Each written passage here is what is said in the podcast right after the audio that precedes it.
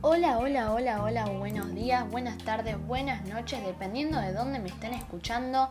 Son las 11 de la mañana aquí en Buenos Aires, soy Candela Dursi, estamos acá en el programa de Radio Literatura Juvenil. Qué lindo encontrarnos de nuevo como todos los miércoles y los viernes. Estoy acá con mis colegas de siempre, Guadalupe Fernández Cobrel y Julieta Ponicio. El día de hoy está soleado como se ve y despejado, 20 grados centígrados de sensación térmica. Nos espera una linda tarde para salir a tomar mates al jardín o a la terraza con unos buenos bizcochitos. Pero primero, el programa de hoy. Les tenemos preparado algo muy interesante. Hablaremos de una obra de non-ficción extraordinaria escrita por el autor Rodolfo Walsh. El narrador y periodista argentino nació el 9 de enero de 1927 en Lamarck. Este autor escribió varias obras, pero en el día de hoy nos centraremos en Operación Masacre, libro en el que relata lo ocurrido la noche del 9 de junio de 1956. En esta fecha tuvo lugar una masacre de la que fue víctima su amigo Juan Carlos Libraga, Miguel Ángel Gionta y otras 10 personas. Las obras de este estilo, no ficción, tienen contenido escrito, a veces en forma de historia, cuyo autor asume la responsabilidad de la verdad o la precisión de los eventos o la información presentada. En el caso de este libro, se trata de los fusilamientos en José León Suárez en 1956. Walsh detalla en su libro nombres, fechas, horas y situaciones que muestran no solo la profundidad de su investigación, sino también la impunidad con que resultaron las autoridades, encubiertas por gran parte de la prensa. Lo ocurrido aquella noche de los fusilamientos no fue publicado en ningún periódico nacional, no hubo registro de aquella masacre, o al menos no fue así hasta el 23 de diciembre de 1956, cuando la denuncia del sobreviviente Libraga, registrada por Walsh, fue publicada anónimamente en el periódico Propósitos. Él tomó esta iniciativa ya que las editoriales se negaban a publicar su libro, pero Walsh no se dio por vencido. La obra finalmente fue publicada de manera oficial en 1957 por la editorial Sigla y tuvo posteriormente diversas ediciones. Walsh, al hablar de su obra, destaca el hecho de haber tenido una importante ayuda y compañía, Enriqueta Muniz. Un dato de color, en una de las primeras hojas podemos ver que es a ella quien le dedica el libro. Juntos visitaron el lugar de los hechos, realizaron entrevistas, buscaron a los sobrevivientes para escuchar su testimonio y a las familias de los mismos e hicieron hasta lo imposible para ir logrando una reconstrucción completa, precisa y correcta de lo ocurrido, y así plasmarlo en su libro. En el prólogo, el autor decide adentrarnos en la historia de la escritura del mismo, tanto cuál fue la primera iniciativa para escribir sobre la masacre, como también nos cuenta el proceso, el esfuerzo, las complicaciones y la dedicación que conllevó la recolección de los datos para la formación de la historia. Después nos encontramos con la primera parte de la obra, las personas, cuenta cómo y por qué los sujetos en, cuestión llegaron a la casa en donde inició todo, donde posteriormente serían detenidos, pero claro está que ninguno de ellos estaba enterado de esto.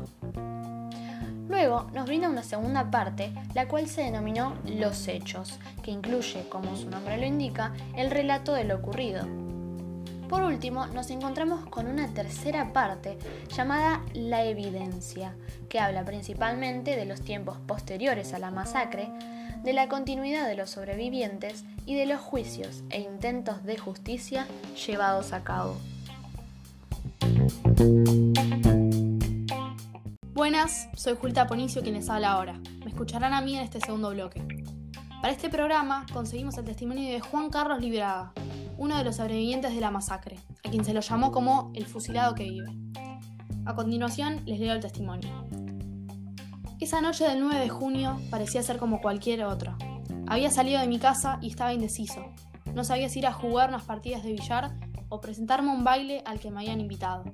Pero finalmente me encuentro con mi amigo Rodríguez y decidimos ir a escuchar la pelea de boxeo, la cual estábamos muy interesados. Nos dirigíamos a su casa, pero antes de llegar paramos delante de un departamento de unos amigos de él, donde se escuchaba de lejos la radio prendida, con la pelea que ya había comenzado, y decidimos entrar. Permanecimos ahí a lo largo de la noche, escuchando la pelea, mientras otros jugaban y se juntaban a conversar. Hasta que comenzamos a escuchar violentos golpes en la puerta. Era la policía. entró armada y nos empezaron a preguntar a gritos y golpes sobre un tal tanco, del cual ninguno parecía saber nada. Nos mantuvimos en silencio. Ni tiempo de protestar tuvimos por lo que estaba pasando y tampoco nos animábamos. Después de un rato nos llevan a todos los presentes hacia afuera, donde siguieron maltratándonos, uno por uno, para que hablemos. A mí me martillaron fuertemente en el estómago, con un arma, pero me contuve. Tenía que. Así estábamos todos, asustados, sin saber qué estaba pasando, por qué nos detenían ni con qué pruebas. Luego nos llevaron en un colectivo hacia la comisaría de Florida y otras más. En una de ellas nos sacaron nuestras pertenencias y nos dieron un papel en la que ellas fueron anotadas. Hubo tres hombres que fueron liberados, pero no los conocía. Finalmente nos llevaron hacia un terreno descampado, aunque no supe identificar dónde era. Los que estábamos allí sentíamos que algo malo iba a pasar, pero no estábamos seguros qué. Intercambiábamos miradas. En un momento frenamos y nos hicieron bajar algunos. Pasó todo muy rápido. Me dispararon en la cara y me la desfiguraron. La bala me atravesó el cachete y la mandíbula. Al pensar que estaba muerto me dejaron allí. Esa fue mi salida. Sentí como toda mi vida corrió por ese segundo. Utilizaron Mauser y proyectiles, lo recuerdo. Vi como algunos de los hombres lograron escapar y otros murieron en el intento. Mi querido amigo Rodríguez ya no estaba conmigo. Cuando escuché que los oficiales se iban, esperé un rato y traté de levantarme. Caminé y caminé hasta encontrar algo o alguien. Llegué a una estación de trenes, pero no tenía plata. Estaba cansado, hacía más de medio día que estaba pensando, pasando por esta situación desde que los policías nos detuvieron. Todo esto me parecía absurdo y terrorífico. Mientras divagaba, me encontré con un oficial que quiso ayudarme y me llevó al hospital. Estuve un tiempo tendido allí. Mi padre se enteró de mi condición, pero luego aparecieron oficiales que me detuvieron nuevamente. Estuve como prisionero en Moreno, en muy malas condiciones, sin comida, con mi herida infectándose y empeorando y pasando frío. Luego me trasladaron a la cárcel de Olmos. Allí me encontré con Junta, fue uno de los hombres que logró escapar del fusilamiento, pero se ve que lo habían vuelto. Casi no lo reconocí. Entonces nos dimos cuenta que debíamos hablar con un abogado ambos, contarle todo lo ocurrido y pedir por nuestra libertad. Y así fue. El doctor Von Koch nos representó y logró que nos devuelvan la libertad. Nos ayudó a volver a nuestra vida. Yo pude conseguir trabajar de albañil con mi padre luego. Años más tarde salieron noticias acerca de cinco fusilados. También a esta altura el jefe de policía Fernández Suárez es denunciado por el jefe de la división judicial por ser responsable del sistema de torturas y por el intento de mi fusilamiento ilegal. Pero este mismo es destituido. El juicio no llega a nada.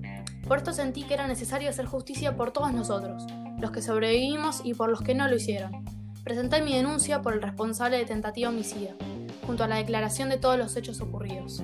Anteriormente, Eduardo Japonsky, el representante socialista ante la Junta Consultiva, había denunciado a Fernández Suárez. De todas maneras, estas iniciativas no llegaron a nada, por un lado porque mis pruebas habían sido desacreditadas, y por el otro porque Fernández Suárez había hecho una declaración falsa. Sin embargo, el juez Huello investigó y siguió mi denuncia, pero el caso pasó negligentemente al tribunal militar, y él ya no pudo hacer nada al respecto. Este tema es muy fuerte de tratar. Muchas injusticias y malas condiciones se vieron muy involucradas en el relato, y es por eso que tuvo una gran importancia en la historia de la Argentina.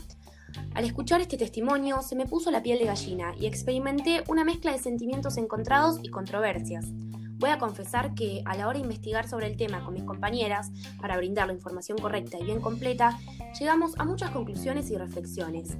Para comenzar, opino que fue una situación trágica para todos los que se vieron partícipes de esta escena.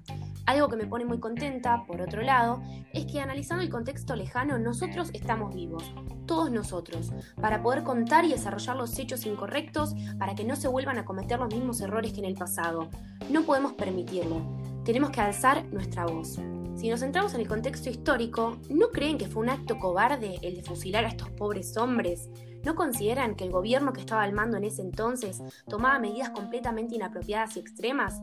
Yo creo que es terrible y no tengo palabras para explicar el sentimiento que me dejó el hecho de conocer un poco más sobre el y las demás víctimas de este fusilamiento. Exacto, exacto. Vos sabés que, coincido con vos a la perfección, con cada frase o palabra que expresaste. Es más, si le soy sincera, a mí me dan mucha pena todos estos hombres, o bueno, mejor dicho, para hablar en general, todas las personas que durante los tiempos duros de la dictadura cívico-militar o la tal autodenominada Revolución Libertadora, tuvieron que callarse y reservarse por completo.